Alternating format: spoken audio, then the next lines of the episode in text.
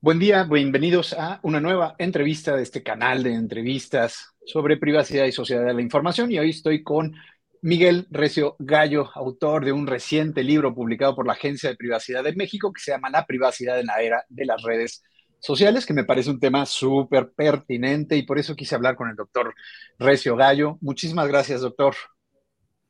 Al contrario, José, muchísimas gracias y, un placer poder participar en esta entrevista.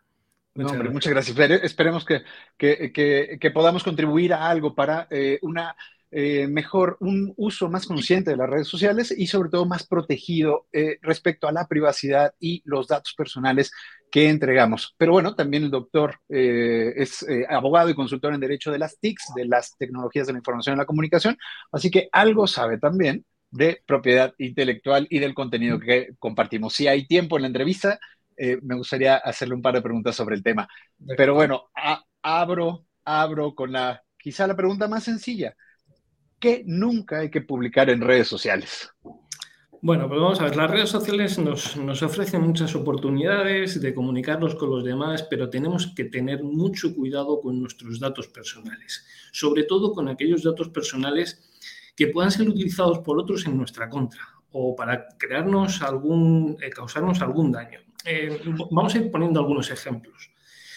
Eh, si lo que hago es publicar, por ejemplo, fotografías de dónde estoy en cada momento y digo, me he ido de vacaciones a Quintana Roo o a Cancún o a donde sea, ya le estoy diciendo a posibles eh, ladrones que mi casa está vacía. Si además he publicado la dirección de mi casa en esas redes sociales, en mi perfil, todo el mundo conoce mm, cuál es la dirección de mi casa todo el mundo conoce mi número de celular.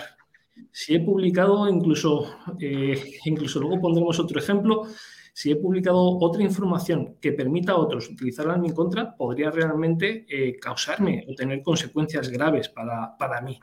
Entonces, tenemos que ser muy cuidadosos y filtrar mucho qué información o qué datos personales publicamos.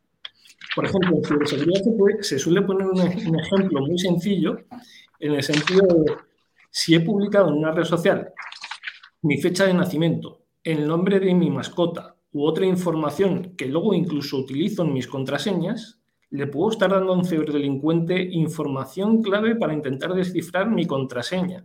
Contraseña de acceso a la propia red social, contraseña de acceso al correo electrónico, contraseña de acceso a cualquier servicio digital.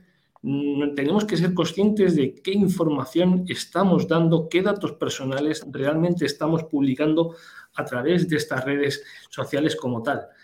Eh, yo no pondría nunca fotografías eh, ni de mi casa, ni del lugar de trabajo, eh, ni nada que, realmente pudiera ser utilizado por otros para, para hacerme daño. Igual que a lo mejor pues obviamente puedo poner una fotografía con, mi familia, porque para eso son también las redes sociales, pero cuidando incluso mucho quién puede acceder a esa información.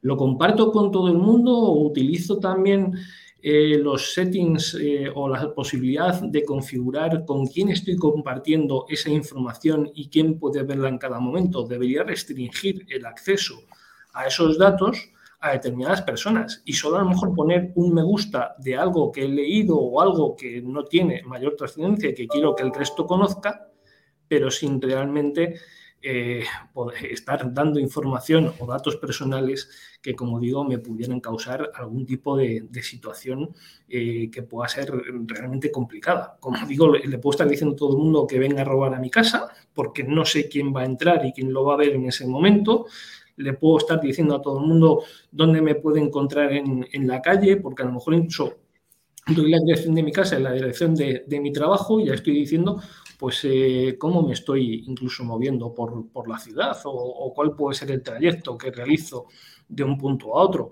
A lo mejor hay que pensar, por ejemplo, que esas fotografías de las vacaciones las tenemos que compartir después, dejar pasar unos días. Pues he estado de vacaciones en, eh, o lo que corresponda, eh, pero siempre con, ese cuidado de que no sabemos realmente quién va a poder estar viendo esos datos personales que estamos publicando en todo momento y cómo van a hacer uso de esos datos personales. Insisto, eh, sacar la fotografía de nuestra mascota seguramente es lo más bonito, pero cuidado luego con tener el nombre de la mascota en nuestra, en nuestra contraseña. Es justo eh, lo contrario a lo que promueven las redes sociales. Las redes sociales promueven la publicación de nuestra vida privada, de nuestras intimidades, de, nuestros gustos, de, y, la sugerencia eh, que usted nos hace es, ojo, cuidado, justo eso es lo peligroso. ¿Por qué? ¿Es paranoia, Miguel? No, no es paranoia, es eh, los ciberdelincuentes utilizan cualquier fuente de información que tienen a su alcance. Eh, insisto, si utilizamos nuestras redes, eh, nuestras redes sociales sin ningún tipo de perfil, sin configurar quién puede acceder a la información, el, ciber, el ciberdelincuente o incluso el delincuente, que simplemente el delincuente ya no cibernético, sino el físico, que nos está investigando para intentar robar en nuestra casa, va a utilizar nuestra red social para ver determinada información, incluso para saber cuáles son nuestros, nuestros hábitos para saber si salimos todas las mañanas, para saber si estamos trabajando. Si estamos trabajando, ya estoy indicando, hay una serie de horas en las que no voy a estar en casa. Entonces, yo creo que hay muchos usos de las redes sociales, son muchos posibles usos de las redes sociales. Eh, esto no quiere decir que ahora de repente no vayamos a dormir y dejemos de publicar cosas en las redes sociales. No, al contrario, de lo que se trata es de hacer un ejercicio en el que pensemos quién puede ver las cosas, en qué momento las puede ver y cómo se podrían utilizar. O a lo mejor algún uso de una red social simplemente para poner me gusta a vídeos que veo o documentos que leo. Ahí simplemente estaré dando un perfil seguramente de lo que a mí me gusta, pero no tendría mayor, eh, mayores implicaciones. Eh, insisto, es, importante hacer un ejercicio también de responsabilidad. Yo creo que no vamos gritando por la calle cuánto dinero tenemos, ya porque nos vamos a ir de vacaciones, ni, nada de eso. Se lo compartiremos seguramente a un, a un grupo cerrado de amigos, que lo podemos tener perfectamente en la red social, pero no iremos gritando por ahí, tengo esto u, otra información que pueda, que pueda ser crítica.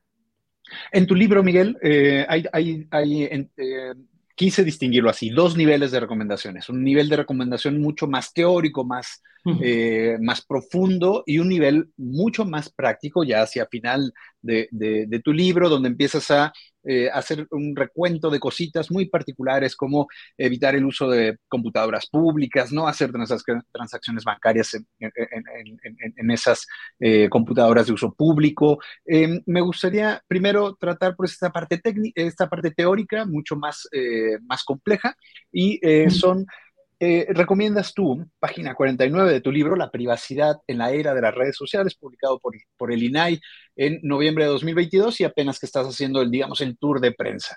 Y es, dice, leer el aviso de privacidad, ejercer derechos ARCO, preguntar al responsable dudas o solicitar más información sobre el tratamiento de datos personales informarse antes de dar los datos personales, configurar ajustes de privacidad y conocer los derechos en protección de datos.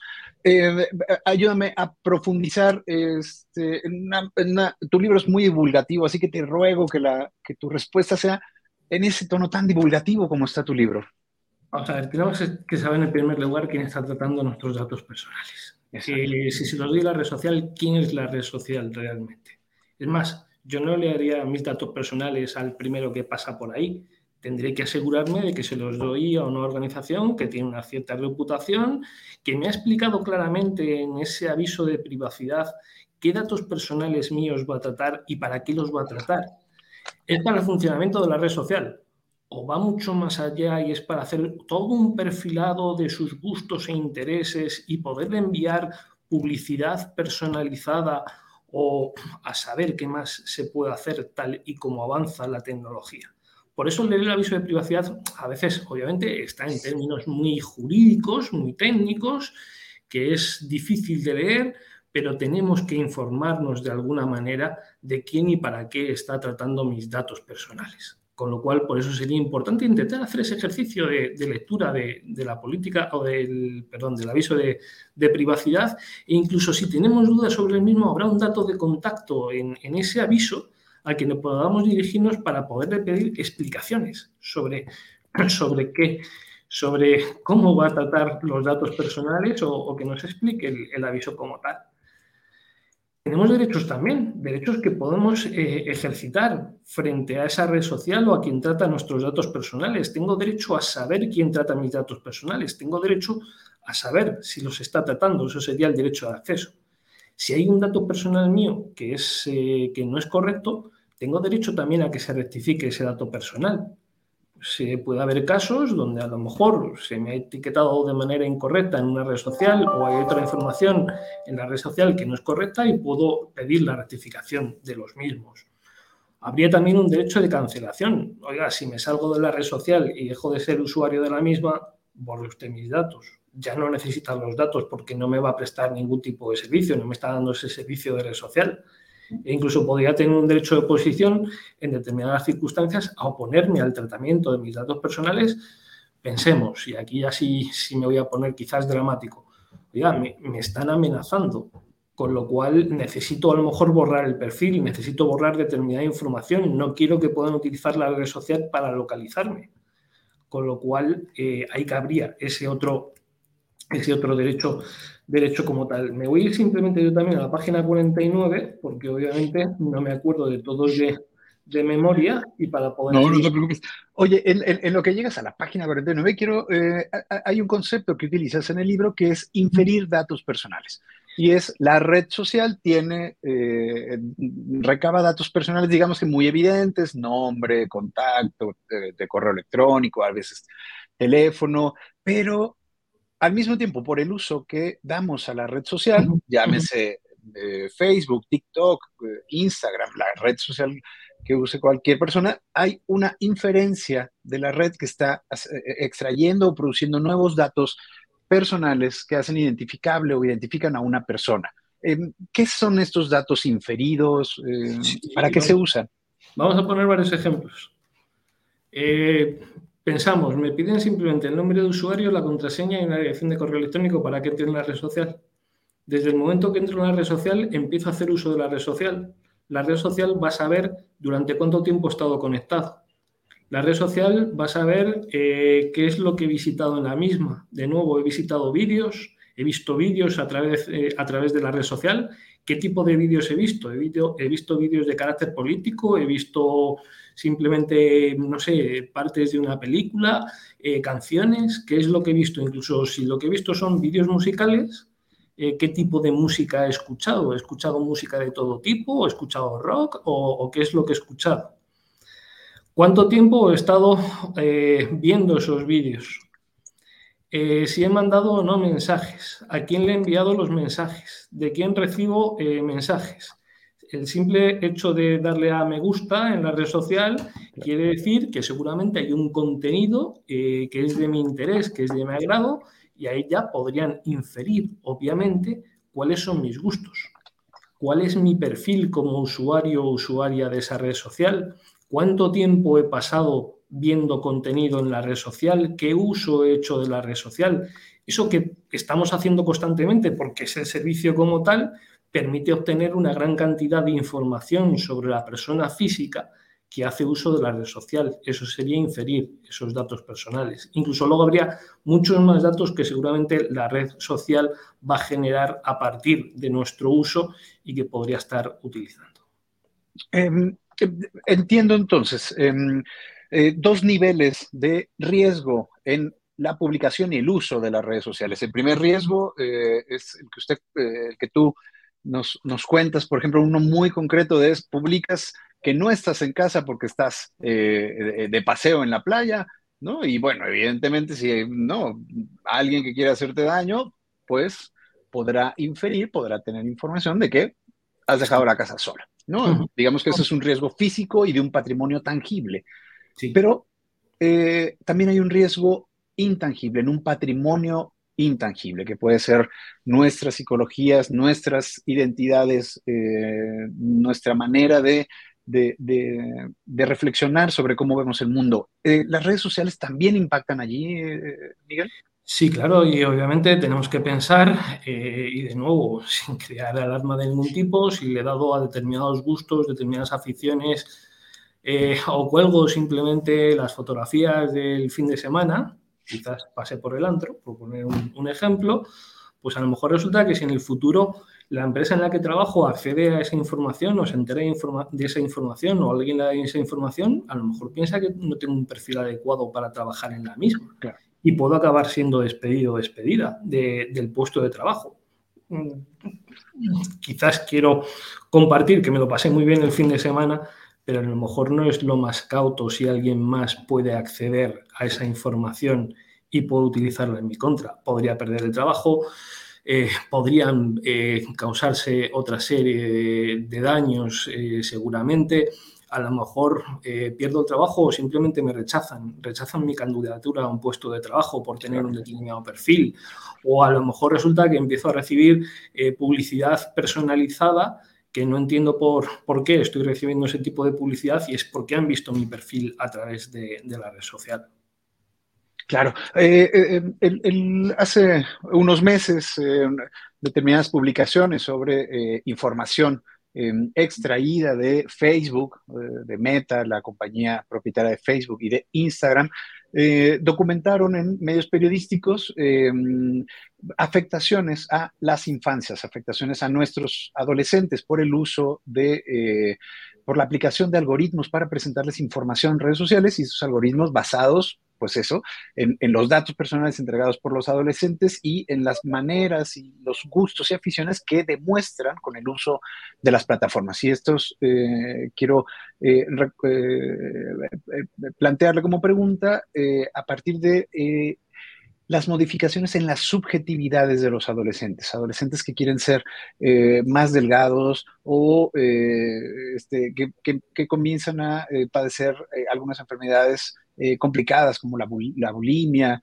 eh, o eh, parecerse a determinado estereotipo que ven en redes sociales. ¿Esto también es provocado por el uso de datos personales? Sí, claro, obviamente al final todo se basa en, información que compartimos, en, información que podemos estar viendo, incluso nos pueden dirigir de nuevo determinado contenido, pues porque hemos visto previamente otro contenido de, ese tipo.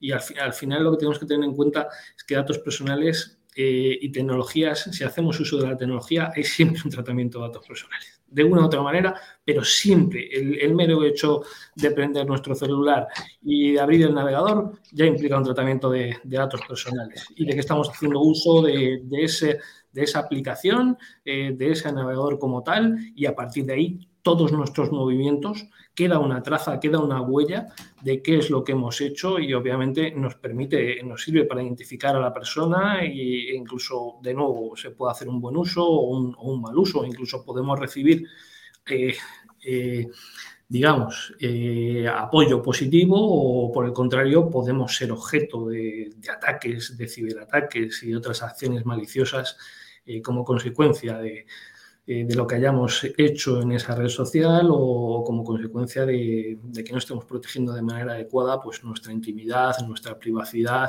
y nuestros, nuestros derechos como tal. Miguel, em, ¿qué papel juegan los algoritmos en el tratamiento de los datos personales?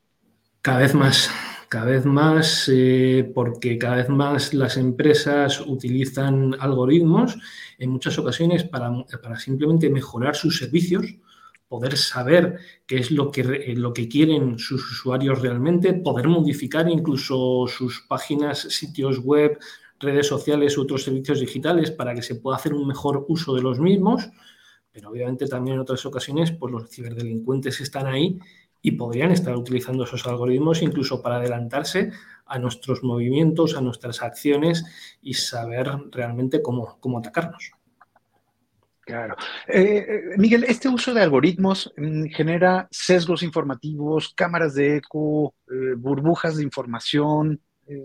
Depende, de, depende de cómo se haya construido el algoritmo. Depende de quién realmente haya trabajado ahí para construir ese algoritmo y ahí es donde puede venir ese sesgo, esa falta de ética o generarse ese, ese mal uso como tal. O sea, que va a depender de, quién está dando las, las órdenes, las instrucciones. Buenísimo. Em, eh, y eh, consejos de ciberseguridad, que es, eh, creo que, no creo, bueno, la segunda parte de tu, de tu libro, que es un libro, repito, muy divulgativo. Em, yo la verdad es que sugiero la lectura, de, es un libro bastante fácil de leer, eh, muy profundo en, las fuentes y muy claro y muy explicativo. Eh, y en particular, si me lo permiten, si me lo permites, Miguel, yo sugiero la segunda parte del libro, la segunda parte donde entramos ya a materia eh, operativa, digamos, ¿no? Como al, punto fino del uso, ¿no? Y, porque toda la primera parte es una, es una reflexión sobre qué son las redes sociales, para qué sirven, eh, cómo funcionan, cuáles son las más populares, pero bueno, la segunda parte está muy dedicada a esta parte de divulgación. Y quiero, eh, pues, pasar a esa segunda gran pregunta, que es, ¿qué consejos de ciberseguridad ¿Qué consejos de seguridad para el uso de redes sociales nos puedes dar?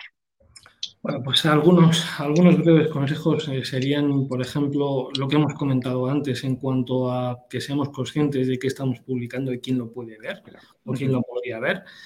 Eh, que en la medida de lo posible, pues también podemos incluso publicar cosas de manera pseudo-anonimizada. No tenemos por qué siempre revelar eh, quiénes somos realmente. Tenemos un usuario, o sea, esto no, esto no, no justifica para nada que ataquemos a otros, que, cometamos acciones ilícitas, sino que lo utilicemos para podernos proteger que hagamos un uso seguro realmente tanto en Internet como de los servicios digitales que tenemos en Internet. Eh, que tengamos, por ejemplo, un antivirus. Eh, pues incluso tener un antivirus puede ser importante pues, para evitarnos eh, que se pueda, que, que, podamos quedarnos sin ordenador o sin información que haya en, los mismos. Que todo el software de, nuestro, de nuestra computadora o de nuestra máquina esté actualizado también. Los ciberdelincuentes van a aprovechar eh, esos fallos que pueda haber en software obsoleto o que, o que tiene algún fallo para, para atacarnos. Con lo cual deberíamos también tener actualizado nuestro, nuestro software como tal.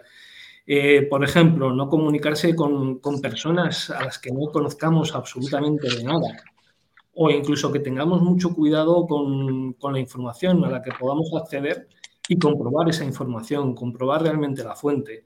Eh, yo diría que incluso después, obviamente, del libro van eh, avanzando mucho las redes sociales y nos podemos encontrar con peligros simplemente de participar en una estafa sin saberlo porque le estamos dando a reenviar a un mensaje un mensaje que seguramente tiene por finalidad engañar a otras, a otras personas. Sí, oye, viste, eh, acabas de mencionar un término, un concepto eh, bastante satanizado, ¿no? Eh, en digital, que es el anonimato. y la verdad es bueno, adelante, por favor. Es, pseudonimización no quiere decir que realmente anonimice todo. Es más, yo puedo publicar un libro y en vez de poner Miguel, puedo poner José. Eh, y, escribirlo bajo ese nombre. Si tienes regalías, te lo, te lo voy a agradecer mucho. Insisto, no estoy justificando para nada un, uso ilícito de la tecnología, sino un uso que me permita, eh, obviamente, cumplir con todas las reglas del juego, pero evitar que a lo mejor en determinadas circunstancias eh, alguien incluso pueda saber eh, que soy yo o tratar de minimizarlo y simplemente mis amigos van a saber que soy yo y así puedo publicar a lo mejor alguna información que, puede ser de, interés en ese caso. Claro. Oye, y bueno, para ir cerrando, eh, Miguel, hay una, una parte final que me interesó muchísimo eh, porque es un tema súper sensible que es el tema del cuidado de los menores, el cuidado de, de, nuestras infancias y de nuestros adolescentes. Y haces una serie de recomendaciones eh, para, para, para, padres y tutores, eh, particularmente hacer algunas cosas muy, muy sencillas, que es como tener el la computadora de casa, el ordenador de casa en un espacio común donde todos tengan, digamos que, visión de lo que estaba pasando en la computadora, pero pero por favor, eh, si pudieras compartirnos los que te parecen, los que te vienen a la mente y te parecen más relevantes de las recomendaciones que hiciste en tu libro. Establecer reglas sobre el uso de Internet en, la casa o sobre el uso de la tecnología en, la casa. Eh, no podemos estar conectados 24 horas al día. Eh, eso es malo para los menores y es malo incluso para las personas adultas o para las personas mayores como tal. Eh, los padres también deben conocer, obviamente, el funcionamiento de la tecnología que están utilizando sus hijos, el conocimiento de las redes sociales en las que entran sus hijos, el conocimiento de aplicaciones que puedan ser utilizadas por, por sus hijos. Y yo creo que la más importante, o quizás una de las más importantes entre estas, concienciar e informar a los menores sobre la ciberseguridad. Ya desde pequeños tienen que saber que es una contraseña, que la contraseña hay que cambiarla cada cierto tiempo eh, y, otras cuestiones que son relevantes porque son nativos digitales. Y a diferencia de nosotros que fuimos aprendiendo del uso de la tecnología, pues quizás en ocasiones no son tan conscientes de los riesgos a los que se pueden estar enfrentando. Claro. Miguel, eh, antes de irnos, quiero preguntarte, eh, encontré una sola mención, una sola mención a la red social TikTok en el libro. Eh, ¿qué, pasó? ¿Por qué, por, qué, por qué, está tan fuera de...? No, no, no, simplemente utilicé información disponible por, publicada por Lilinai e información que hay disponible sobre el uso de redes sociales en, en, México. Al igual que en cualquier otro lugar, pues esto se escribió hace un año prácticamente. Seguramente el, año pasado, el año que viene, el año próximo, habrá que cambiar esas cifras porque obviamente las redes sociales han ido avanzando muchísimo y todo ha cambiado en este caso. Sí, te lo preguntaba por TikTok porque en este momento, digamos que la red de debate en materia de, eh, privacidad y de ciberseguridad, eh, ¿no? Francia, bueno, sobre todo Estados Unidos, pero no Francia por esta propiedad china. Miguel, te agradezco muchísimo el tiempo, te agradezco muchísimo la, la, apertura para, para, platicar conmigo y para platicar con la audiencia de, de Economicon. Muchísimas gracias y felicidades por la publicación del libro. Esperemos que tenga buena repercusión. Muchísimas gracias, José, por tu amable entrevista y muchas gracias por todo. Gracias. Yo los invito a suscribirse a este canal de entrevistas en YouTube y en eh, Spotify y en otras plataformas de, de, eh, en formato podcast y los invito a suscribirse a mi newsletter en economicon.mx. Esto es Economicon, un canal de entrevistas sobre privacidad y sociedad de la información. Muchísimas gracias a todos por acompañarme y acompañar a, Miguel en esta entrevista. Pásenla bonito.